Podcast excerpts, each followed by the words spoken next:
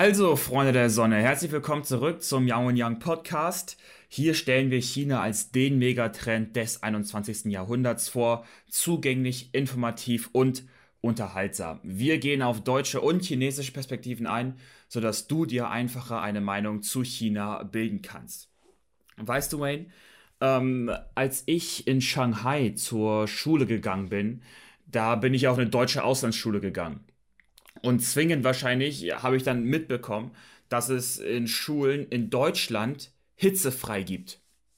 Und ich dachte ja, das ist hervorragend, weil ähm, ich habe gehört, dass es in Deutschland bereits so, so circa 30 Grad äh, hitzefrei gibt. Und du kennst ja auch selber das Wetter in Shanghai. Da wird es im Sommer zum Teil 40 Grad, ja, schwül bis zum Anschlag. Du gehst nach draußen und alles klebt dir. Und ich dachte, das ist ja nice. Äh, dann habe ich ja im Sommer jeden zweiten Tag hitzefrei aber sagen, wir hatten in der Schule niemals hitzefrei. Also ich, deshalb habe ich es immer ein bisschen so auch für so ein Urban Myth gehalten. Aber was wir in der Schule tatsächlich mal hatten, war frei, aber nicht wegen Hitze, sondern wegen Luftverschmutzung. Ähm, das muss so 10., 11. Klasse gewesen sein. Da war, da kann ich mich auch dran erinnern, zum Teil die Luft so schlecht. Ja, da, äh, dass dann die Schule echt gesagt hat, äh, wisst ihr was, für den nächsten Tag bleibt ihr zu Hause, weil wenn wir an dem Tag noch alle draußen sind und in die Schule gehen, dann ähm, hat das ernsthafte, also auch gesundheitliche Konsequenzen, kann es haben. Und das Risiko wollen wir nicht eingehen. Und dementsprechend hatten wir dann schulfrei, aber nicht wegen Hitze, sondern wegen Verschmutzung. Und nur zum Kontext, äh, wir hatten damals eine Luftverschmutzung, die lag so bei, also weit über, äh, wir hatten einen AQI-Wert von weit über 300 äh, nur zum Kontext, wenn es in Deutschland mal richtig schlimm wird, dann ist der AQI-Wert meistens wahrscheinlich so bei 60 und das gilt bereits als schlimm. Äh, auch nur zur Info, der AQI-Wert, der misst im Grunde, wie viel Feinstaub es pro äh, Kubikmeter Luft gibt. Und in China waren die einfach so, also ich glaube, wir hatten an den schlimmsten Tagen so 480 oder 520. Also weit, weit über jedes Maß hinaus, ähm, was noch gesund sein soll. Und ich weiß noch, das war eine der ersten Sachen, als ich nach Deutschland gekommen bin. Ja, das riecht man richtig in der Luft, dass die Luft dann plötzlich sauberer ist als in China. Ja, ich kann mir total vorstellen, äh, als ein Europäer oder Deutscher hier in, in China äh, den Luft nicht äh, aushalten kann, ja. Aber die Chinesen, die in unten solche Situationen gelebt haben, sind so daran gewöhnt. Und äh, es gibt äh, in den letzten paar Jahren sehr oft verwendeter Begriff, es ist so ähnlich wie ein Witz, heißt äh, 醉氧 auf Chinesisch. Ja, und äh, übersetzt heißt er ungefähr wie, äh, man wisst, ist besoffen von Sauerstoff. Ja. Und äh, das ist so eine Geschichte, dass eine Familie so in China gelebt habe, äh, schon lange gewöhnt an diesen schlechten Luft und einmal Urlaub in New Zealand gewesen und äh, nach dem, direkt nach dem Ausstieg vom Flugzeug, man riecht diese richtig saubere, super gute Luft, dann wird man sofort richtig schwindelig, sogar ohnmächtig, ja, fühlt man sich wie besoffen an. ja, genau. Und die Sache ist ja, ich lebe ja jetzt schon seit mehreren Jahren in Deutschland.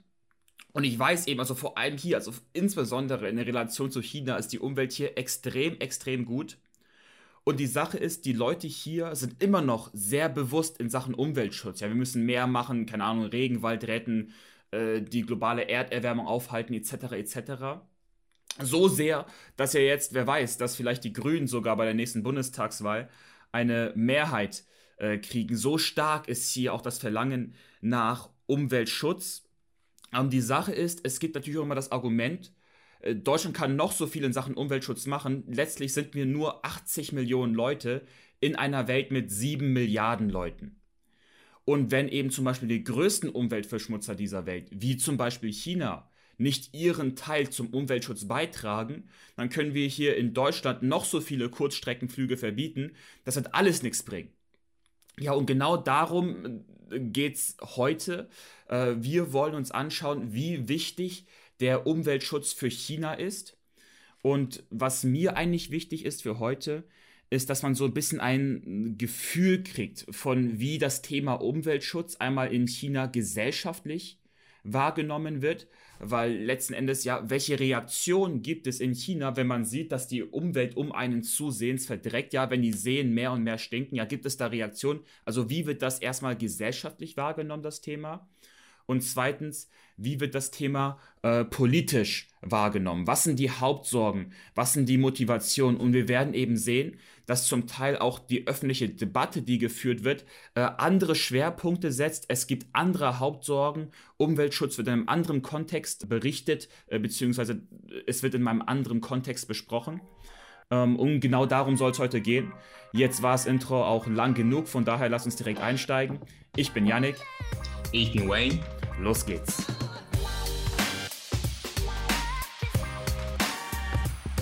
Weißt du, wenn ich einem Chinesen sagen würde, China ist der größte Umweltverschmutzer, dann würde er wahrscheinlich nicht nur mit Ja antworten, sondern mit Ja, aber. Ähm, ich finde, das zeigt im Grunde schon gewissermaßen, dass auch die Selbstwahrnehmung von wie China die Umwelt verschmutzt und ja, was für eine Rolle China in der Umweltverschmutzung global einnimmt, vielleicht eine bisschen andere ist, als wie wir sagen, aus deutscher Sicht China betrachten. Wenn ich dich mal so ganz plump frage, äh, wie glaubst du, weil ja in China auch die Umwelt eher schlecht ist, wie glaubst du, wie wichtig ist dem durchschnittlichen Chinesen das Thema Umweltschutz? Ja, man kann es vielleicht äh, erstmal teilen in für, für verschiedene Generationen, ja, weil die äh, China, die Umweltveränder Umweltveränderung in China hat äh, jahrelang gedauert und äh, verschiedene Generationen hat dann unterschiedliche Verständnisse unter, äh, unter den Umweltschutz. Zum Beispiel äh, im, für meine Großeltern oder meine Eltern, die Jahrgang zwischen 50 bis 70er Jahre in den letzten Jahrhundert. Man hat sehr viele Industrie auf, aufgebaut, Städte aufgebaut, wirtschaftlich. Ja. Und äh, da war diese Konsequenz oder äh, Beeinträchtigung von dieser Umweltverschmutzung noch nicht ganz, ganz da. Ja, man hat nicht sehr gespürt, dass diese Umwelt kaputt gemacht wird. Und daher für diese Generation es war nicht wirklich ein Thema der Umweltschutz. Sogar die sind nicht mehr, nicht mal bewusst, dass der Umwelt verschmutzt wird. Ne? Und äh, lässt dann ab den 80er Jahre bis dann heute, also ungefähr erste Jahrzehnte des, dieses Jahrhunderts, hat man deutlich gespürt, dass die Luft ist schlechter geworden, ja, und äh, auch zum Beispiel, wenn es regnet, wird es sofort richtig richtig äh, schmutzig und äh, in der Nacht, man, bei vielen großen Städten sieht man gar nicht mal die Sterne. Ja. Und äh, zwischen dieser Jahre, man spürt einfach dieses äh, Effekt und äh, Konsequenz von vielleicht Industrialisierung und Aufbau und so weiter, dass diese Umwelt richtig kaputt gemacht wird. Ich bin in Wuhan aufgewachsen, dort äh, gibt es einen See, heißt der East Lake. Ja, ich bin, als ich kleiner war, in den 80er Jahren, ziemlich oft drin geschwommen. Das Wasser war sauber. Ich konnte unter dem Wasser auch Augen aufmachen. Und äh, irgendwann mal, als ich in die Schule gegangen war, hat angefangen zu stinken. Der See wurde immer trüblich. Und äh, später in den in, in, Ende des 90er Jahre, man sieht auch sogar Fische sterben, dann schwimmen auf der, ja, die Leichen steht auf der Oberfläche des Wasser. Das ist sehr, sehr schlimm. Ja. Und äh, solche Effekt spürte man, dass äh, alle haben mitgekriegt, ah, okay, jetzt ist die Umwelt so kaputt, dass es so unser Leben, Alltagsleben dann so ein, beeinträchtigt. So müssen wir irgendwas tun. Ja, daher ist es eigentlich schon wichtig genug für die Chinesen, das Thema Umweltschutz und es wird auch immer wichtiger.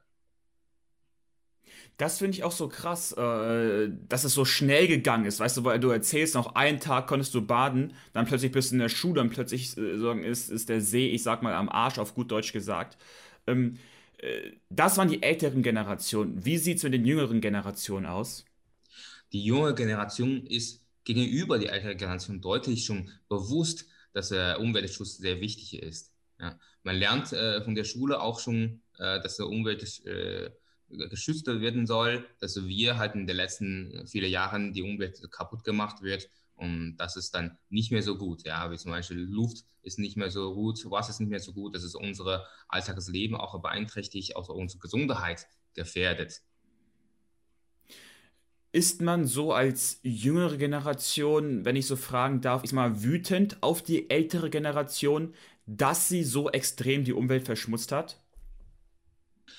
Ich denke, man hat eigentlich Verständnis, ja, dass die junge Generation eigentlich auch versteht, dass die äh, ältere Generation damals andere äh, Bedenken haben als äh, die Umweltschutz. Weil nach den Kriegszeiten ist äh, China sehr arm und früher war China auch nur Agrarland. Ja, und wir haben keine Industrie und äh, wir, unsere Entwicklung ist weit, weit hinterher vom Westenland. Und äh, China hatte zuerst geguckt, dass wir erstmal industriell und wirtschaftlich auf dem gleichen Niveau zumindest kommen wie in Europa und Amerika, dass man halt äh, genau dieses Problem lösen kann. Und äh, damals äh, natürlich hat die ältere Nation keine Zeit oder keine Möglichkeit nachzudenken, dass es die Umweltschutz äh, auch in der Vordergrund stehen. Ja, Überleben ist es der, erstmal das Thema.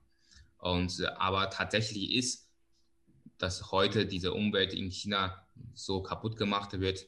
Es ist eine Probleme, es ist eine Aufgabe eigentlich für alle Generationen in China. Man muss dann äh, gemeinsam halt gucken, dass diese Umwelt geschützt wird.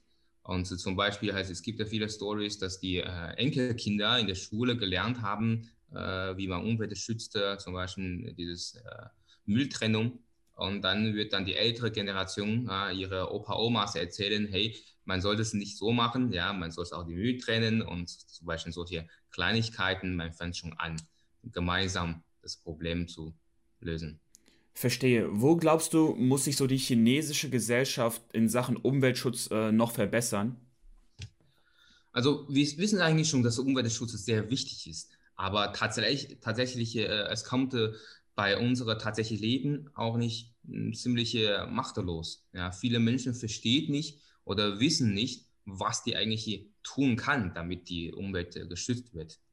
Es gibt zum Beispiel äh, Forscher, die nach Europa gekommen, ja, Deutschland oder Frankreich, die haben gesehen, viele Menschen fahren gar kein Auto und sogar äh, die fahren Fahrräder oder diese Rolle oder sogar zu Fuß gehen zu ihrer Arbeit, weil damit man keine Emissionen von Autos haben, ja, zum Umweltbelastungen. Das heißt, die haben einen Beitrag gemacht für Umweltschutz. Die sind stolz drauf. Und solche Ideen fällt gar nicht mehr rein bei den Chinesen, dass man halt solche Sachen tun können, auch äh, um diese Umwelt zu schützen.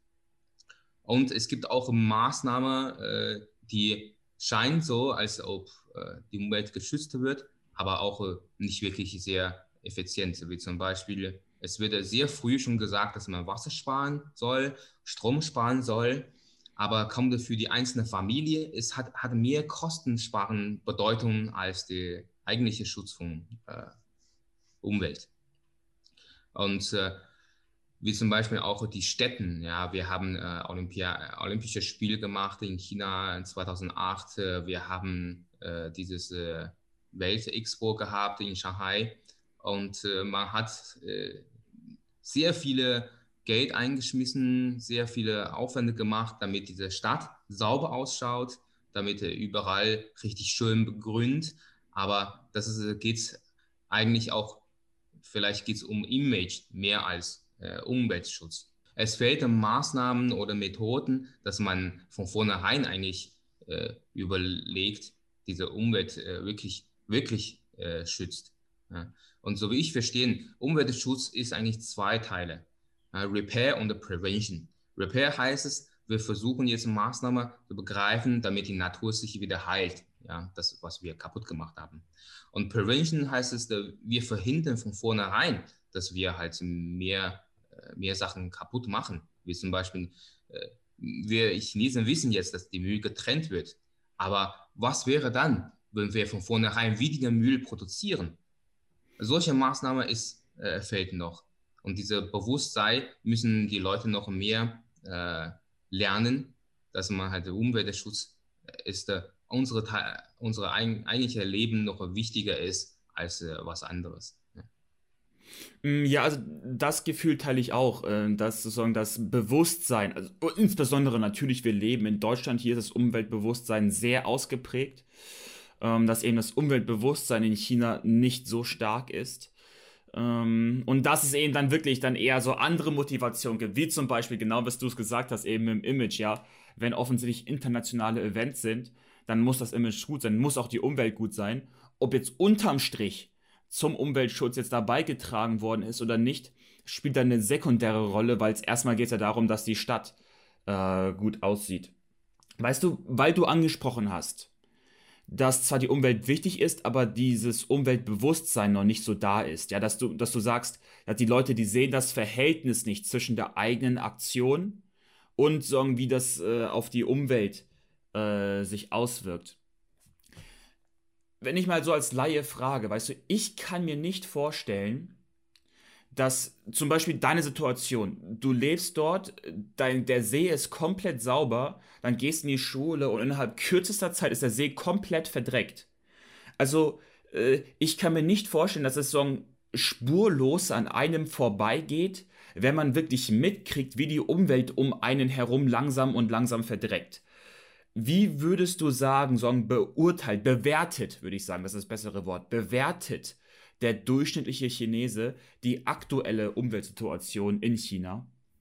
Die Chinesen wissen, dass in China heute die Umweltsituation sehr, sehr schlimm ist. Ja? Und jeder beklagt auch, dass die Umwelt äh, so kaputt gemacht äh, ist. Die Situation ist schlimm. Aber also viele sieht es auch sehr wichtig, Umweltschutz. Viele wissen es aber trotzdem, wie ich vorhin gemeint ha gesagt habe, was für Maßnahmen die selber tun können. Ja, wir leben eigentlich äh, mit dieser Natur zusammen. Es ist eine vielmehr ein Ökosystem. Ja. Alles, was wir äh, untertun, alles, was wir unternehmen, hat eigentlich Einfluss auf diese Umwelt. Es ist nicht nur diese politische Maßnahme wichtig, es ist eigentlich dieser Bewusstsein unter Alltag, was wir dann machen, kann man auch diese Umwelt schützen. Es ist sehr typisch, wie zum Beispiel in China im Sommer, es ist sehr heiß, ne, hast du erwähnt, in Shanghai.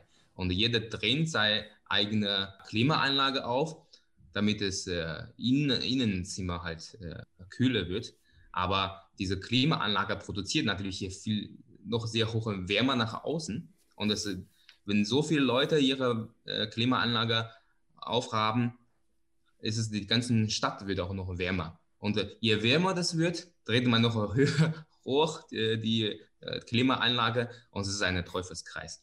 Was wäre dann, wenn zum Beispiel, dass keine Klimaanlage benutzt wird in einer Sommer, dass dieses Temperatur von der Stadt auch deutlich runtergeht?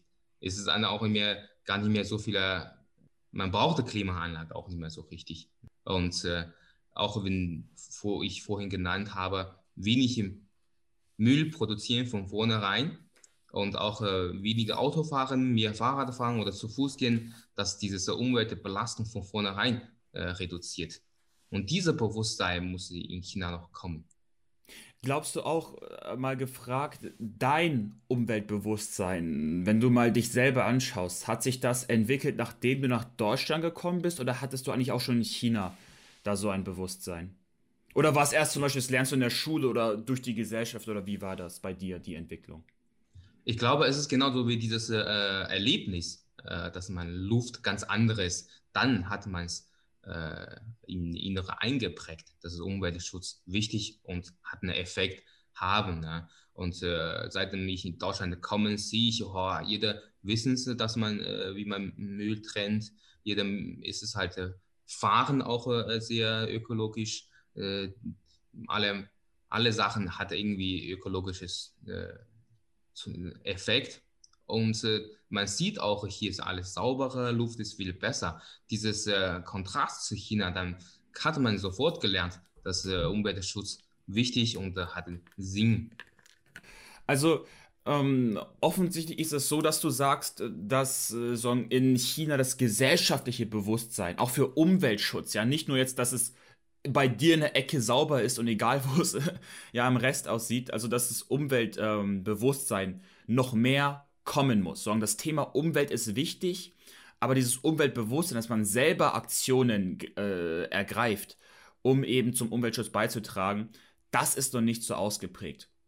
Und ich glaube, das beschreibt eigentlich sehr gut die gesellschaftliche Seite, ähm, wie die Beziehung zwischen Umweltschutz und Gesellschaft ist. Und ich glaube, was ebenso interessant ist, was ebenso ausschlaggebend ist, wie China sagen, die zukünftigen Jahre in Sachen Umweltschutz aktiv sein wird, ist, wie die Politik ähm, Umweltschutz wahrnimmt. Weil offensichtlich, das ist auch die Frage, ist das so, äh, unternimmt die Politik auf Druck der Bevölkerung etwas in Sachen Umweltschutz oder wie entwickelt sich das? Und die Sache ist, ursprünglich, also das allererste Mal, war es im 10. Fünfjahresplan, das ist von 2001 bis 2005, wurden das allererste Mal in diesem Entwicklungsplan Umweltziele festgehalten. Das war für Luft- und Wasserqualität. Aber die Sache ist, lange ähm, wurden diese Ziele nicht effektiv kontrolliert. Das heißt, nicht effektiv umgesetzt. Das war im Grunde ein bisschen so wie ein papierloser Tiger, wo man gesagt hat, diese Vorgaben sind wichtig, aber ob man sie nachher umsetzt, also die Nicht-Umsetzung wurde lange geduldet. Und das hat sich erst Anfang der 2010er Jahre langsam geändert. Ähm, und ich glaube, dass äh, ein Wendepunkt auf jeden Fall und da sehen wir nochmal die Beziehung auch zwischen Gesellschaft und Politik, war der Pekinger Winter 2011, weil der war, so wie ich das gelesen habe, so katastrophal von der Luftverschmutzung her. Also man konnte das nicht mehr länger ignorieren. Das war wirklich wie Schwerstnebel, nur halt, dass es kein Nebel ist, sondern eben Feinstaub. Also das soll, die Situation soll echt tatsächlich sehr krass gewesen sein.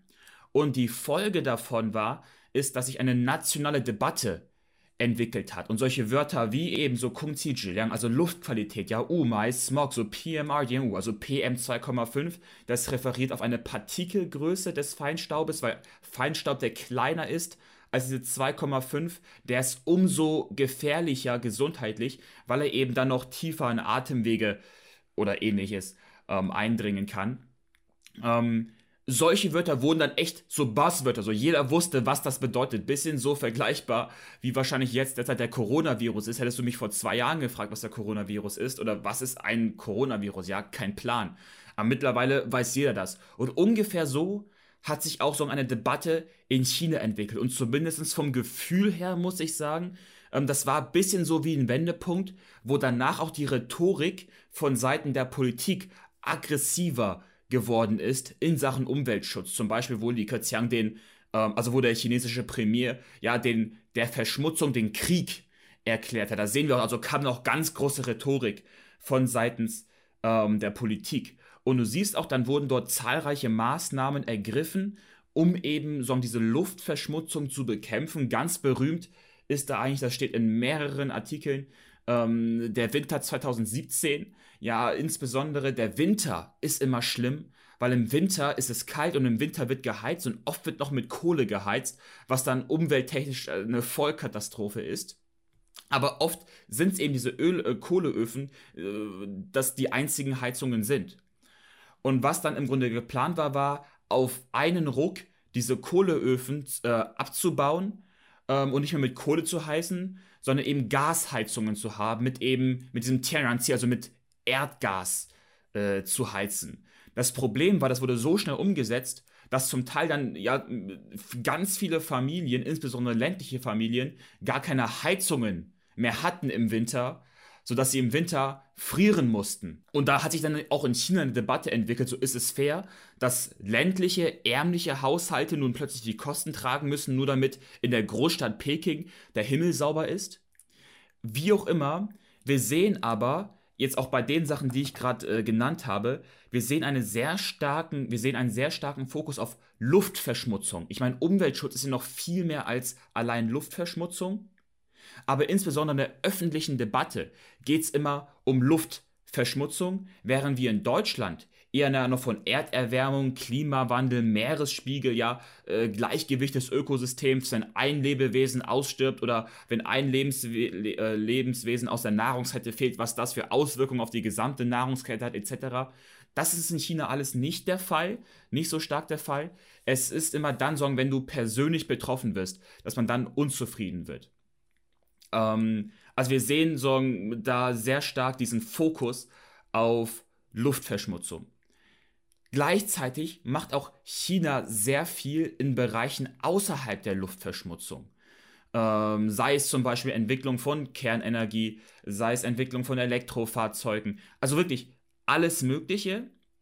Wir sehen aber, dass dort ganz klar die Initiative nicht von der Gesellschaft kommt, sondern die Initiative kommt ganz klar von der Politik. Ich meine, du hast es schon genannt, die Mülltrennung, ja? Also kein Mensch in China wollte die Mülltrennung, beziehungsweise hat nach der Mülltrennung gefordert. Das wurde top-down von der Politik durchgesetzt.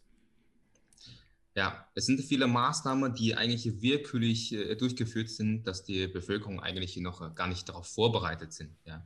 Und genau dieses Thema Mülltrennung, das war eine, äh, hat in Shanghai angefangen äh, zum Testen. Es wird hartnäckig sofort überall äh, diese verschiedenen Mülltonnen gegeben, dass man die Müll beim Wegschmeißen halt einzelne aussortieren müssen. Und es gibt natürlich Strafen, dass man halt nicht richtig sortiert. Und es gab da dann richtige Diskussionen im Internet, wie zum Beispiel, weil es wird nicht richtig geklärt. Ja, es gibt es schon unter jeder Kategorie verschiedene, dass man was äh, wegschmeißen soll. In Deutschland ist es sehr klar, wie zum Beispiel Glas ist äh, extra Glas, ja, und Biomüll ist extra Biomüll und Sperrmüll ist Sperrmüll, Restmüll ist Restmüll. Ja, das ist dann ganz äh, logisch auch aufgebaut. Und in China teilweise diese Trennung, Trennungsmaßnahme ist unlogisch, äh, wie zum Beispiel man trennt halt Müll in nasser Müll oder Trockenmüll. Und was ist eigentlich unter nasser Müll und Trockenmüll Müll zu verstehen? Ja, wie zum Beispiel die Chinesen essen gerne diese rote Schrimps, ja, aber sehr streng äh, äh nach dieser Kategorie zu teilen ist der Schrimpfkopf gehört zu Nasemüll und der Schale eigentlich zu Trockenmüll. Und man muss dann beim Wegschmeißen eigentlich so trennen. Und es gibt auch heftige Nachsuchen im Internet, wie zum Beispiel Bubble Tea. Was sollte man einer unausgetrunkenen Bubble Tea äh, entfernen? Wie muss man das trennen? Das äh, wissen niemanden. Dann ist äh, viele Sachen passiert, dass man keine Zeit äh, haben, die, äh, selber zu, die, äh, und, zu, zu forschen, was, wie kann man Müll überhaupt sortieren. Man steht sogar stundenlang vor Mülltonnen und wissen nicht, was man mit diesem Müll machen soll. Hm, viele sind unter Zeitdruck und was anderes, dann schmeißen wir den Müll vor der Mülltonne. Ja. ja, da hast du mir, da hast du mir das Bild gezeigt, ähm, wo du die ganzen Mülltonnen hast. Da ist einfach da, vor den Mülltonnen der Müllberg, weil keiner checkt, ähm, in welche Mülltonne ähm, der Müll kommt. Ja, weil eben man denkt, es ist, äh, man würde mehr bestraft, falsche zu sortieren, als dann nicht zu sortieren. Genau. Also, äh, wie gesagt, man sieht, dass dort viel Initiative von der Politik selbst kommt, was eigentlich oft gesellschaftlich gar nicht so gefordert ist, was eigentlich auch im lustigen Kontrast zu Deutschland steht, weil in Deutschland ist es immer so, dass die Gesellschaft was fordert und man Gefühl, dass die Politik hinterherhinkt. Das liegt aber auch daran, dass der Umweltschutz für die Politik noch eine viel größere Bedeutung hat und dass die Politik da zum Teil noch ganz andere Motivationen hat, den Umweltschutz nach vorne zu treiben. Insbesondere wenn du die chinesischen Debatten verfolgst, dann geht es sehr oft um Themen wie eben, also Lebensqualität, Lebenssicherheit, also äh, Zhiliang, ja, Shenhua Anzüren und vor allem aber auch um dieses Shenzhen, also Shenzhen würde ich übersetzen mit wirklich das bedeutet so legit Existenz, ja, das bedeutet Überleben, also Leben an sich, nicht gut leben, schlecht leben, sondern es geht um das Überleben selbst. Das finde ich steht auch wieder im Kontrast zu dieser moralischen äh, Verantwortung, die wir in Deutschland spüren, ja, Umwelt zu äh, schützen. In China geht es wirklich ja um das Leben selbst zum Teil, ja, dass es dem Menschen wieder gut geht. Weil äh, aus der chinesischen Perspektive äh, wird der Umweltschutz so argumentiert, dass der Mensch ein Teil der natürlichen Umwelt ist. Und die natürliche Umwelt ist die Grundvoraussetzung für die Existenz des Menschen. Und jede zukünftige Entwicklung des Menschen setzt eine gute Umwelt voraus. Ansonsten können wir uns unmöglich lange gut entwickeln. Und über die letzten Jahrzehnte hat sich China eben so drastisch entwickelt, dass das ökologische Gleichgewicht komplett aus den Fugen geraten ist, ja. Ressourcenknappheit, Bodenerosion, die Lebensmittelproduktion ist bedroht, äh, Verwüstung. Äh, ich meine, da ist Peking das beste Beispiel. Und dass man eben sagt, die Wüste kommt immer näher an Peking ran, äh, was ja eben zum Teil gerade Resultat ist, aufgrund von großen, wie sagt man das, aufgrund von Abholzung etc.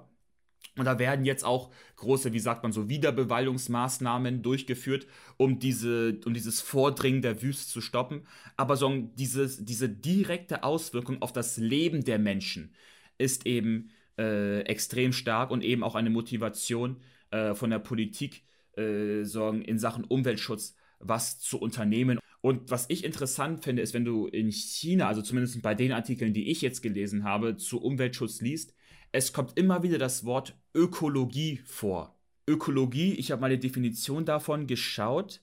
Das ist im Grunde so die Beziehungen zwischen Lebewesen und Umwelt. Und oft, wenn es um Umweltschutz geht, heißt es nicht, okay, wir müssen die globale Erderwärmung stoppen oder wir müssen irgendwie Artenvielfalt retten. Es wird immer aus einer Perspektive argumentiert, dass der Mensch wieder im Einklang mit der Natur leben soll dass sozusagen wir eine Harmonie brauchen zwischen dem menschlichen Leben und der Natur.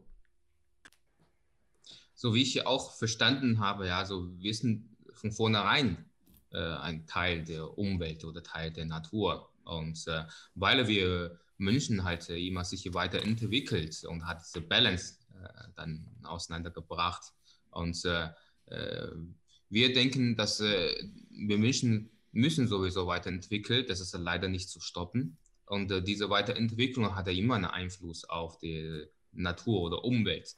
Aber wir können uns nicht ganz von der Umwelt trennen. Und das heißt, alles, was wir unternehmen, müssen dann gucken, dass äh, wir als Menschen, als Lebewesen auf die, der Erde, auch die anderen Lebewesen wie Tiere und äh, kleine Sache, die müssen auch mit uns zusammen weiter überleben. Und äh, wir müssen dann die Umwelt so beschaffen, dass alle auch äh, diese Existenzen zumindest nicht bedroht wird.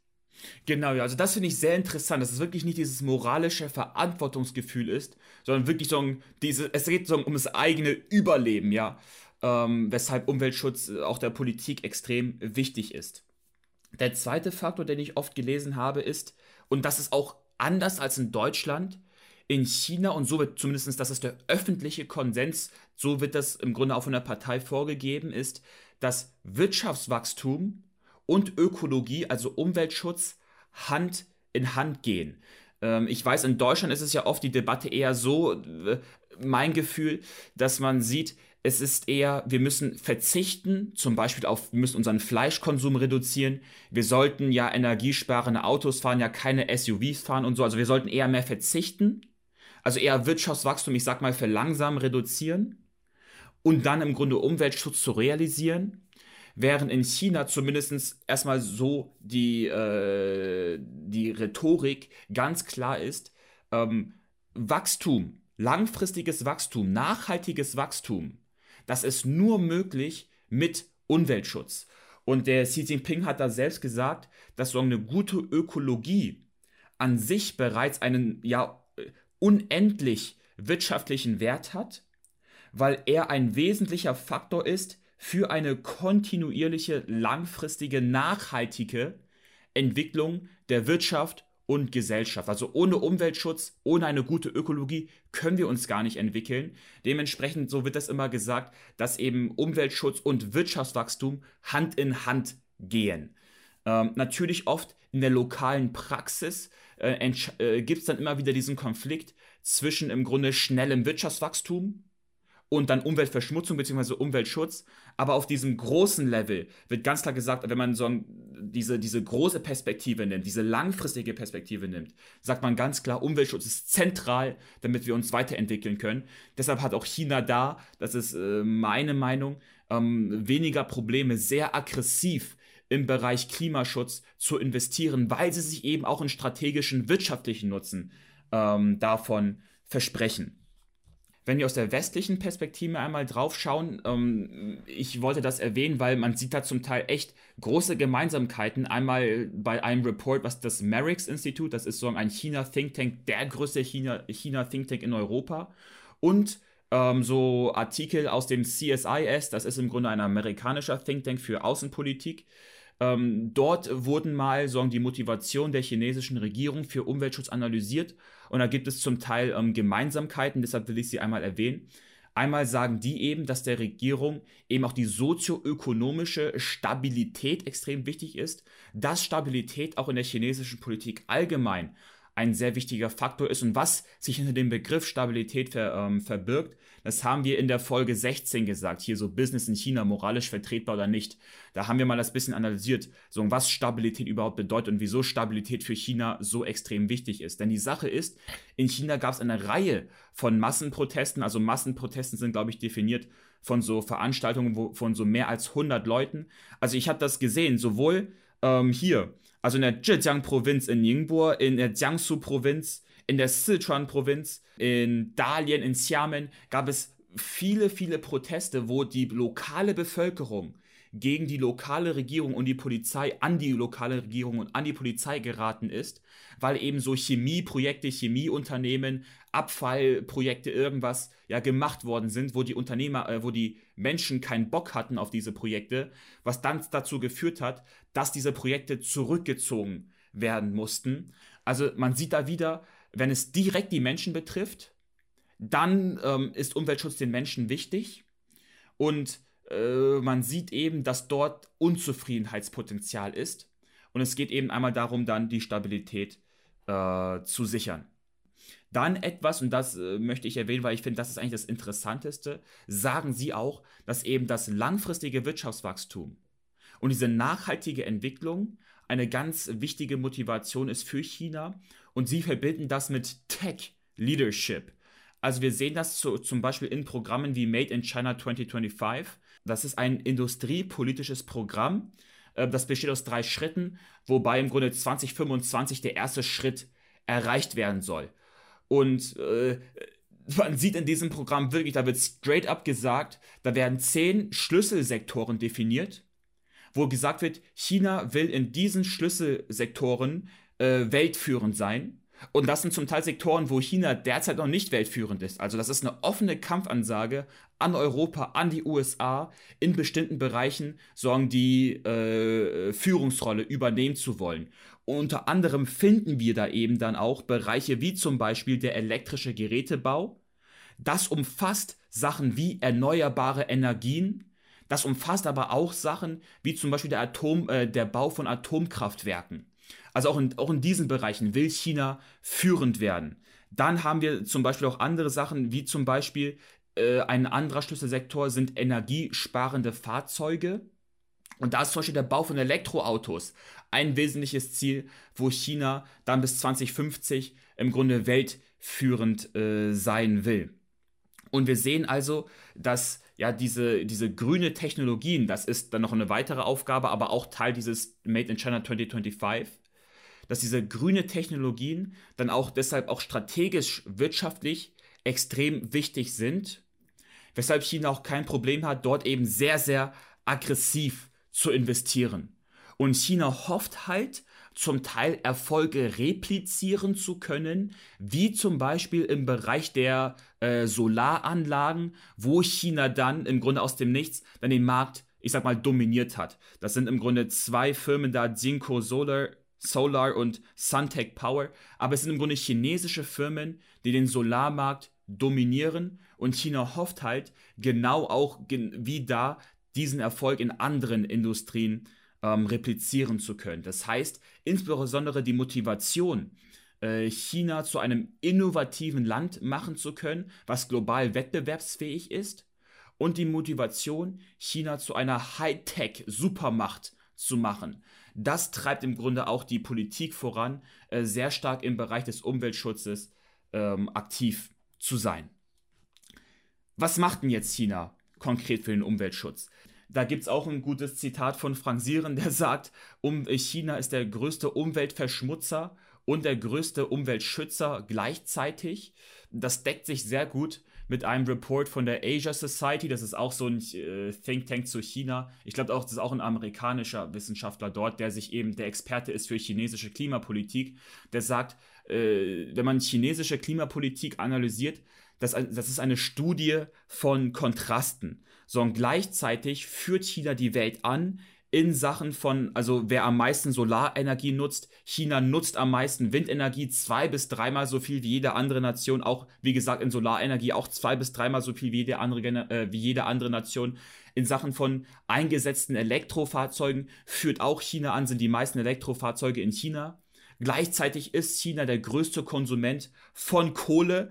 Ähm, also du siehst, da gibt es ganz, ganz viele, ähm, wie sagt man das, äh, so widersprüchliche Kontraste zum Teil. Und ich möchte gerne auf drei Sachen eingehen. Ähm, einmal, ähm, das hat der Xi Jinping gesagt, jetzt im September 2020, also gar nicht so lange her, bei der Klimakonferenz, dass China bis 2060 klimaneutral sein will. Ich finde das ein sehr krasses Ziel, weil ich weiß, die EU ähm, hat sich zum Ziel gesetzt, 2050 klimaneutral zu sein. Und Wayne, du weißt ja genauso gut wie ich, wie katastrophal zum Teil noch in China die Umwelt ist, in einzelnen Bereichen. Also, dass sie dann nur, ich sag mal in Anführungszeichen, nur zehn Jahre nach der EU bereits klimaneutral sein wollen. Ich glaube, das wird auf jeden Fall nochmal große Anstrengungen kosten.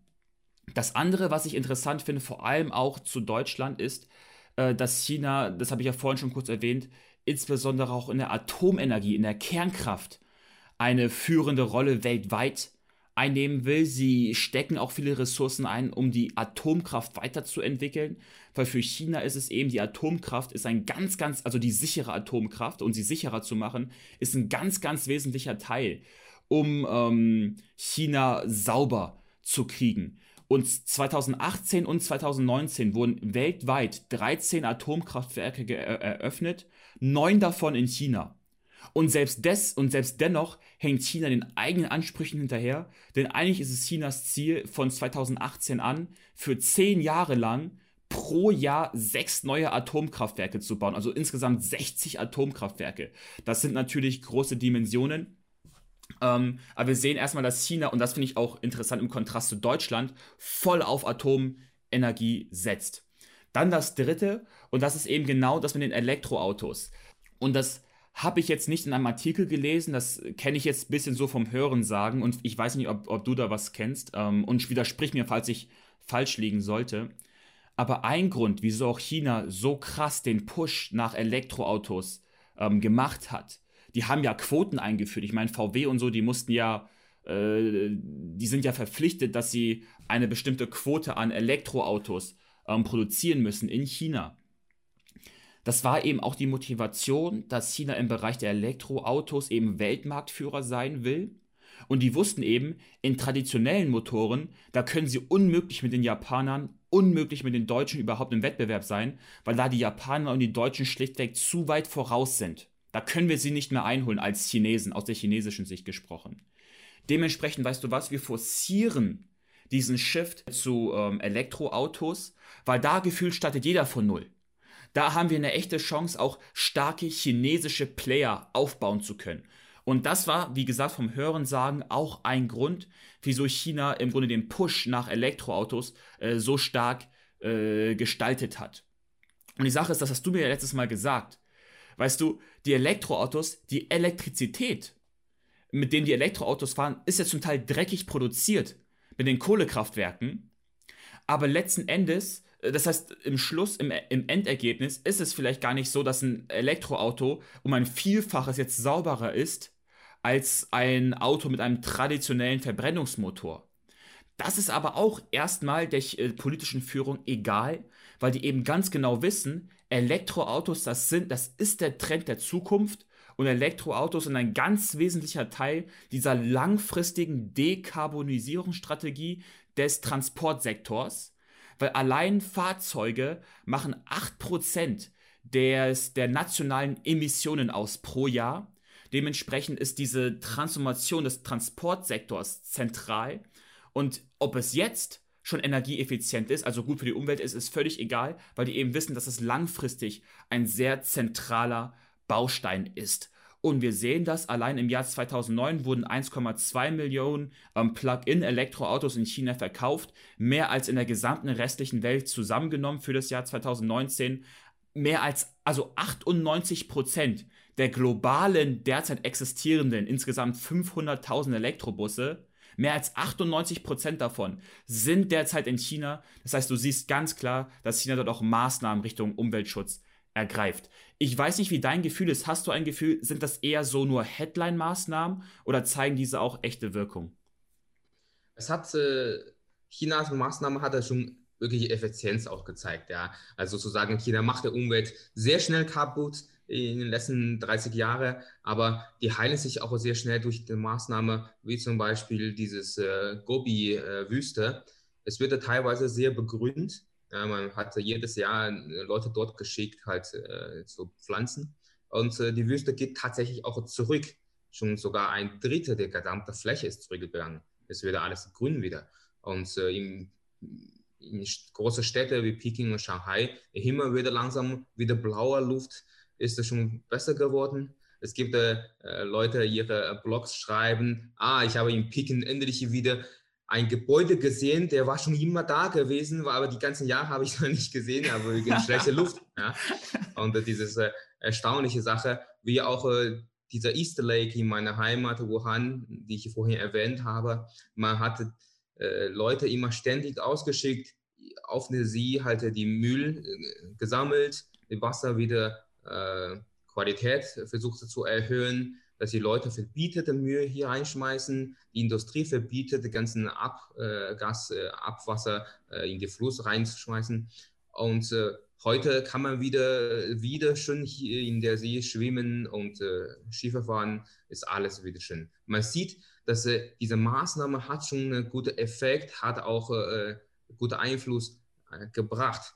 Aber viel wichtiger ist, meiner Meinung, und dass von der Leute alleine diese Initiativ, dieses äh, spontane äh, Aufkommen, die Verantwortung selber zu übernehmen, diese Umwelt zu schützen, muss noch kommen von der chinesischen Gesellschaft, weil die Leute sind heute noch daran gewöhnt, dass die Regierung die Maßnahmen durchsetzen. Man schmeißt diese Verantwortung auf die Regierung. Ja, das ist der, aber wir müssen eigentlich jeder was tun. Also es muss wie in Deutschland, wie in Europa diese eigene Verantwortung auch hochnehmen. Dann schaffen wir noch schneller die Umwelt zu verbessern. Ich sehe, dass äh, Umweltschutz ist eine Aufgabe der Gesamt äh.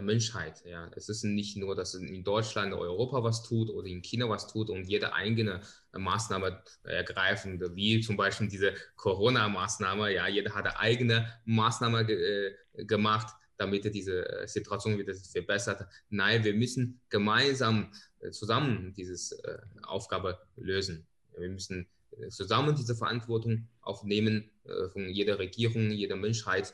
Und meiner Meinung nach es ist zum Beispiel, man kann gegenseitig ergänzen. Ja? Diese, China kann von Deutschland diese Bewusstsein lernen, jeder einzelne Mensch diese Bewusstsein aufbauen durch Education, durch äh, Propaganda, durch Werbungen. Und äh, Deutschland kann vielleicht von China diese Effizienz noch mehr kommen in der Politik. Und gemeinsam schaffen wir die Welt besser. Das ist auch ein schönes Schlusswort. Ähm, genau, ich, das würde ich im Grunde fast dabei belassen. Vielen Dank fürs Zuhören. Das war's für uns heute. Ich wünsche euch noch einen schönen Tag und schöne Woche. Das war's von Wayne und mir. Auf Wiedersehen.